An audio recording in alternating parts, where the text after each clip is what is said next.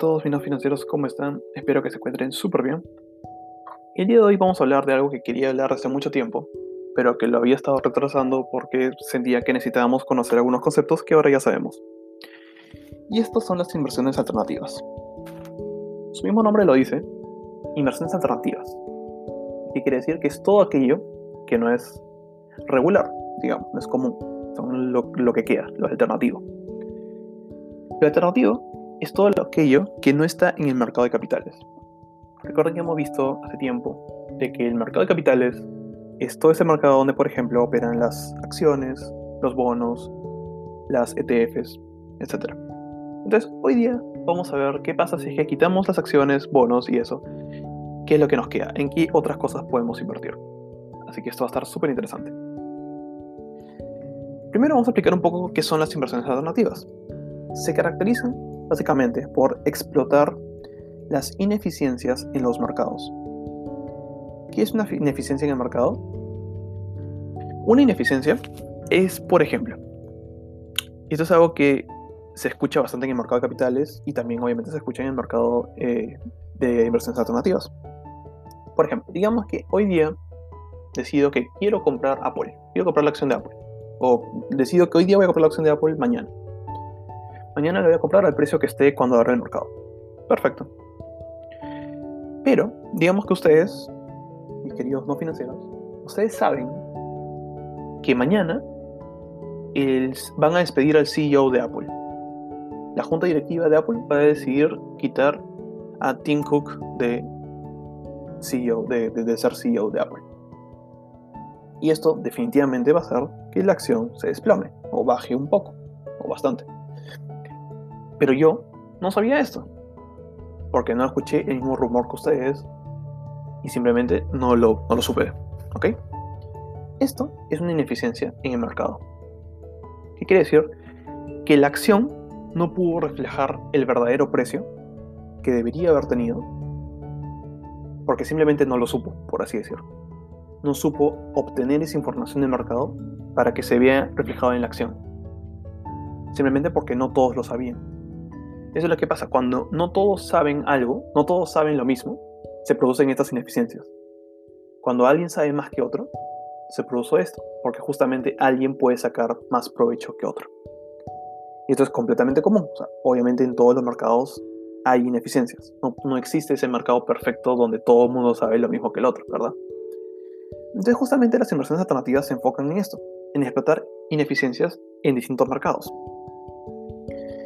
Asimismo, las inversiones alternativas son bastante ilíquidas. Recuerden que les expliqué que era liquidez, lo vimos en, el podcast de estados financieros. Algo líquido es qué tan rápido se puede convertir en dinero, en dinero en efectivo. Por ejemplo, una acción bastante rápida. Vas a un broker online, vendes tu acción, se acabó. Compras y vendes y se acabó. Eh, un lápiz. Un lápiz, tú agarras, lo vendes se acabó. Vendo manzanas. Las vendo y es dinero, cash. Son cosas súper líquidas. Pero hay, obviamente, un montón de productos que no son así. Por ejemplo, casas. No puedo vender una casa así de rápido. Y eh, entonces eso hace que sean ilíquidas. Entonces, una de las, características de las inversiones alternativas es que son ilíquidas y en su gran mayoría tienen una baja correlación entre otros activos del mercado de capitales. Recordemos que baja correlación era cuando, si es que un, activo sube y el otro baja, significa que tienen una baja correlación. Es decir, que no están relacionadas entre sí. Entonces es lo bueno de las inversiones alternativas, que al tener una baja correlación con el mercado de capitales regular, con las acciones, con bonos, etc., es una gran alternativa para tener una diversificación en tu portafolio una, parte la puedes tener en el mercado de capitales y una parte la puedes tener en el mercado alternativo, cosa que diversificas completamente tu riesgo. Ojo, no eliminas el riesgo, lo diversificas un poco. Entonces vamos a entrar de frente en lo que son las inversiones alternativas. Una de las más grandes es obviamente las, son obviamente las criptomonedas. Son demasiado populares, están en boca de todo el mundo prácticamente. Si no recuerdan qué son, son estas monedas virtuales, digitales, que por ejemplo la más conocida es Bitcoin, Ethereum, una nueva que ha aparecido que se llama Dogecoin, y tienen mucha demanda. Su precio básicamente se basa en expectativas y especulación, y su precio es muy volátil. Por ejemplo, ¿qué pasó con Elon Musk hace poco? Elon Musk hace poco tuiteó que Tesla, su empresa, eh, Elon Musk es el CEO de Tesla, que es una empresa gigante que produce carros eléctricos, hace poco tuiteó que eh, Tesla ya no iba a aceptar pagos en Bitcoin. Antes tú podías comprar un carro Tesla con Bitcoins, usando Bitcoins, y ahora ya no. Elon Musk alegó que lo hacía por razones eh, ambientales, porque sí, eh, utilizar bitcoins requiere bastante energía, poder eléctrico, entonces sí, tiene por ahí sentido, pero creemos, casi todo el mundo, que tenía otras razones en mente. Él también es precursor de otra moneda que se llama Dogecoin. Entonces creo que, se cree que ha sido una jugada, digamos, para bajar el precio de la Bitcoin y subir el precio de la moneda que él usa bastante, que es Dogecoin. Entonces, ¿qué pasó una vez que él tuiteó? La gente se puso como loca. Dijo, si Elon Musk no cree en la Bitcoin, nosotros tampoco no creemos en la Bitcoin. Es algo que pasa bastante común en el mercado financiero. Cuando a alguien no le gusta algo, se corre la voz, por así decirlo, y, y el mercado tiende a colapsar. Esto es lo que pasó. Y la Bitcoin bajó prácticamente 20% y sigue bajando hasta el día de hoy debido a este tweet de Elon Musk. Ese es lo gran peligroso de las criptomonedas. Ahorita Elon Musk está forzando bastante en impulsar su moneda Dogecoin. No, es su moneda, pero es la moneda preferida de él ahorita. Que está, tiene un montón de Dogecoins en su portafolio. Y bueno, o sea, si ustedes quieren, pues, completamente libres de invertir en eso. Yo no lo hago porque justamente no me gustan ese tipo de, de, subidas y bajadas de precio simplemente con un solo tweet, un solo post de una sola persona. Me parece algo bastante volátil, pero ustedes son completamente libres de invertir pero ojo, recuerden, siempre inviertan lo que están dispuestos a perder. Siempre digo eso. Ok. Otra inversión alternativa son los hedge funds o fondos de cobertura. En realidad no hay una definición clara. Y mi aparte que no hay una definición clara, no hay una traducción clara a español de hedge funds. Que siempre se usa fondos de cobertura, pero eh, se puede usar hedge funds así nomás. Todo modo te va a entender. Los hedge funds son como fondos mutuos. ¿Recuerdan que eran fondos mutuos? Eso lo podemos ver en uno de los podcasts que hice. Si no recuerdan, vayan a verlo, vayan a escucharlo. Pero los hedge funds son básicamente fondos mutuos, donde tú y varias personas dan dinero a este fondo para que puedan invertir en cosas de forma común. Pero la gran diferencia es que los hedge funds no son regulados.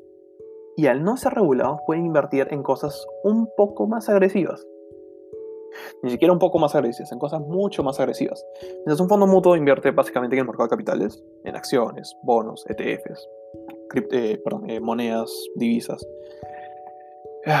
en, índices, en muchas otras cosas. Los hedge funds se van de frente a los productos que son bastante riesgosos. Se van a criptomonedas, se van a eh, perdón, se van a criptomonedas, se dan inversiones que son completamente agresivas, como por ejemplo real estate, casas, inversión inmobiliaria, em, y bueno, una infinidad de productos que son mucho más agresivos que lo que son los regulares, como, moneda, como acciones, bonos. Pero obviamente al ser mucho más agresivos, al invertir mucho más en estas cosas, en private equity, venture capital, invertir en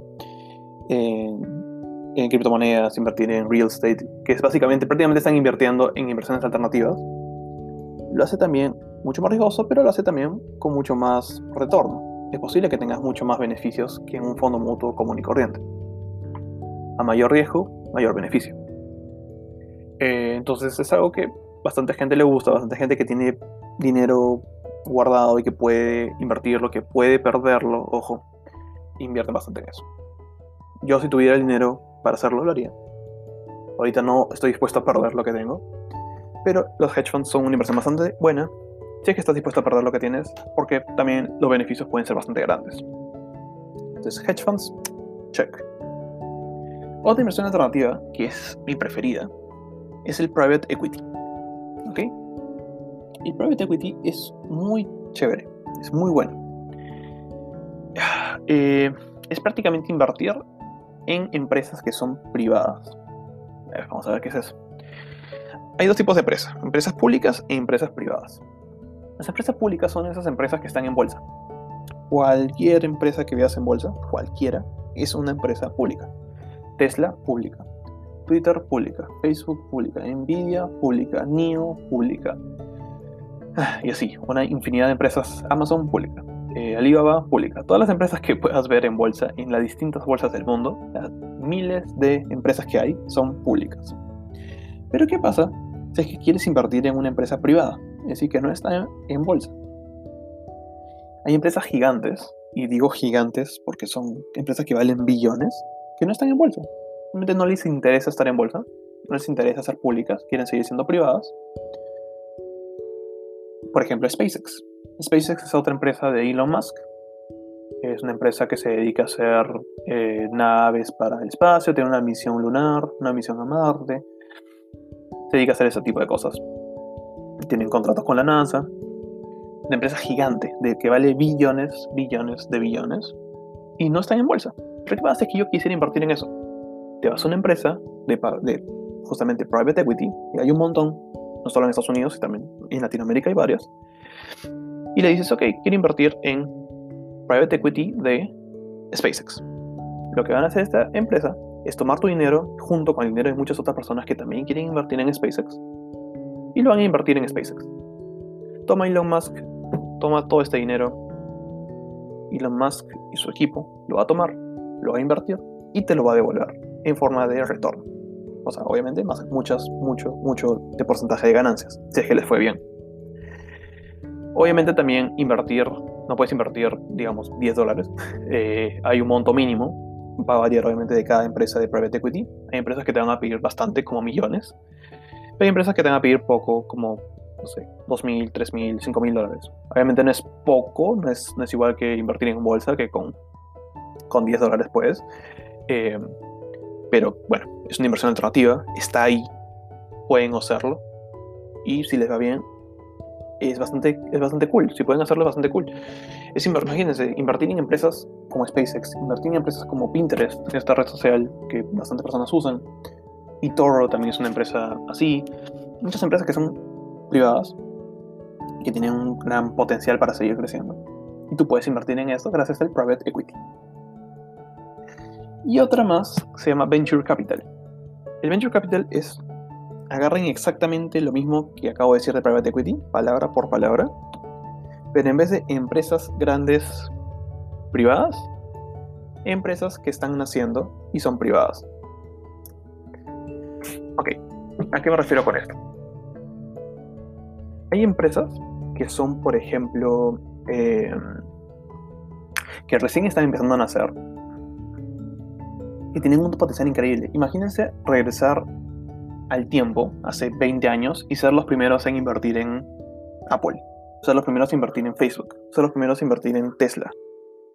¿Se imaginan haber sabido en ese entonces que la empresa iba a crecer tanto? Bueno, puedes hacerlo sé que confías en algunas empresas y quieres invertir en empresas que están haciendo, que son chiquitas, pero sabes que tienen un potencial de crecimiento gigante. Tú sabes que tienen un potencial de crecimiento gigante, sabes que tienen inversionistas de otros países, sabes que su equipo lo vale, vale la pena invertir en ese equipo, en esa idea. Entonces tú puedes ir a estas empresas que se llaman Venture Capital y decir, toma mi dinero, quiero que inviertas en esa empresa que está naciendo ahorita igualito como Private Equity, esta empresa de Venture Capital va a reunir el dinero tuyo y de muchas otras personas y lo va a invertir en estas empresas pequeñas con un potencial gigante de crecimiento. Eso es lo hermoso del Venture Capital y el Private Equity. Es invertir en estas cosas que usualmente no tienes la posibilidad de hacerlo. Y estas empresas te dan la posibilidad. Obviamente te van a cobrar fees, tarifas, pero no son tan altas. Usualmente son 5% más o menos. O menos, a veces 3, 2. Em, pero yo siento que los beneficios son bastante altos si es que lo sabes hacer, si es que sabes dónde invertir. Y bueno, para no hacerla mucho más larga, hay otras inversiones alternativas que no son tan comunes, pero también son inversiones. Una inversión recuerda que es por un costo tener un beneficio. ¿cierto? Es una inversión. Dar dinero para luego que tengas algo más de eso. Por ejemplo, licor. Comprar botellas de vino, luego hacer una colección y poder venderlas de acá a 5 años cuando se revaloricen esa colección de vino. Lo mismo pasa con autos. Comprar autos de este año y venderlos de acá a 10 años como un auto de colección. Puede ser. ¿Por qué no? Es lo que ha hecho un montón de gente con autos súper antiguos, clásicos, los ha vendido caros ahora, porque se consideran de colección. Hay gente que le gusta comprar autos antiguos. Eh, arte, comprar pinturas, y, encontrar un mercado para vender esas pinturas también es una inversión, una inversión alternativa. Y algo que obviamente todo el mundo sabe, las casas, el mercado inmobiliario. Comprar una casa, comprar un terreno, construir algo y venderlo. Es una de las cosas, creo que, una de las inversiones más seguras. Porque uno, siempre hay mercado para una casa, siempre hay demanda. Y dos, tú sabes que el precio de ese terreno y sabes que el precio de esa casa siempre se va a revalorizar, siempre va a aumentar. Eso también es una inversión alternativa, que no está en el mercado común de capitales. Entonces, minos financieros, ya que tienen toda esta información, ¿qué estamos esperando? No solo tenemos por qué irnos por las clásicas acciones, bonos que a veces se ponen aburridos. Tenemos muchas opciones, hedge funds, eh, eh, private equity, venture capital, real estate, si quieres invertir un poco de todo, te puedes meter a hedge fund, que básicamente va a invertir en un montón de inversiones alternativas. Y ya, pero siempre recuerden que toda inversión conlleva un riesgo. Así que hasta la próxima, mis queridos no financieros, y que esperan para invertir. Chao, chao.